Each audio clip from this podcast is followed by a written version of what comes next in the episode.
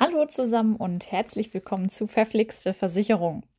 Wie versprochen findet ihr anbei eine kleine Sammlung von Outtakes aus der dritten Folge. Ich wünsche euch viel Spaß beim Reinhören.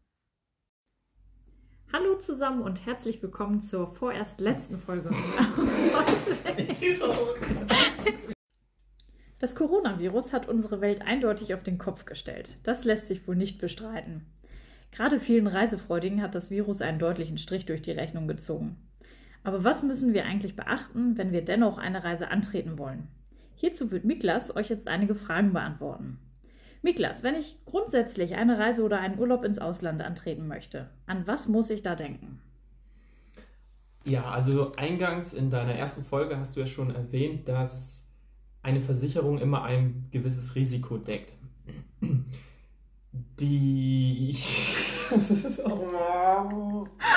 Oh. Ist jetzt das Geräte von dir auch weg? Was? Das von dir geredet. Miklas, wenn ich grundsätzlich eine Reise oder einen Urlaub ins Ausland antreten möchte, an was muss ich denken? Ja, also in deiner ersten Folge hast du ja bereits gesagt, dass eine Versicherung immer ein gewisses Risiko deckt. Dieses Risiko beginnt ja quasi ab der Buchung. Das heißt, in dem Zeitraum von der Buchung bis zum Reiseantritt würde eine sogenannte Reiserücktrittsversicherung Sinn machen. Das heißt, passiert mir hier etwas als versicherte Person, äh, ist alles bis zum Reise. Nee, nicht, das ist falsch. Nicht, es ist nicht alles versichert bis zum. Miklas, wenn ich grundsätzlich eine Reise oder einen Urlaub ins Ausland antreten möchte, an was muss ich denken? Ja, also du hast in deiner ersten Folge ja bereits erwähnt, dass eine Versicherung immer ein gewisses Risiko deckt.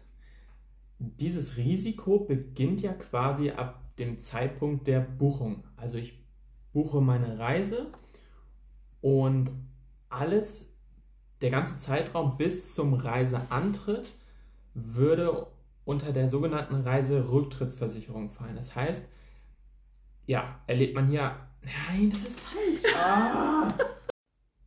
Kommen wir nun zu dem zweiten Themenbereich, über den wir heute in Bezug auf Corona sprechen wollen, nämlich die betriebliche Altersversorgung. Um über die Auswirkungen von Corona auf betriebliche Altersversorgung zu sprechen. er, hat, er wartet nur darauf.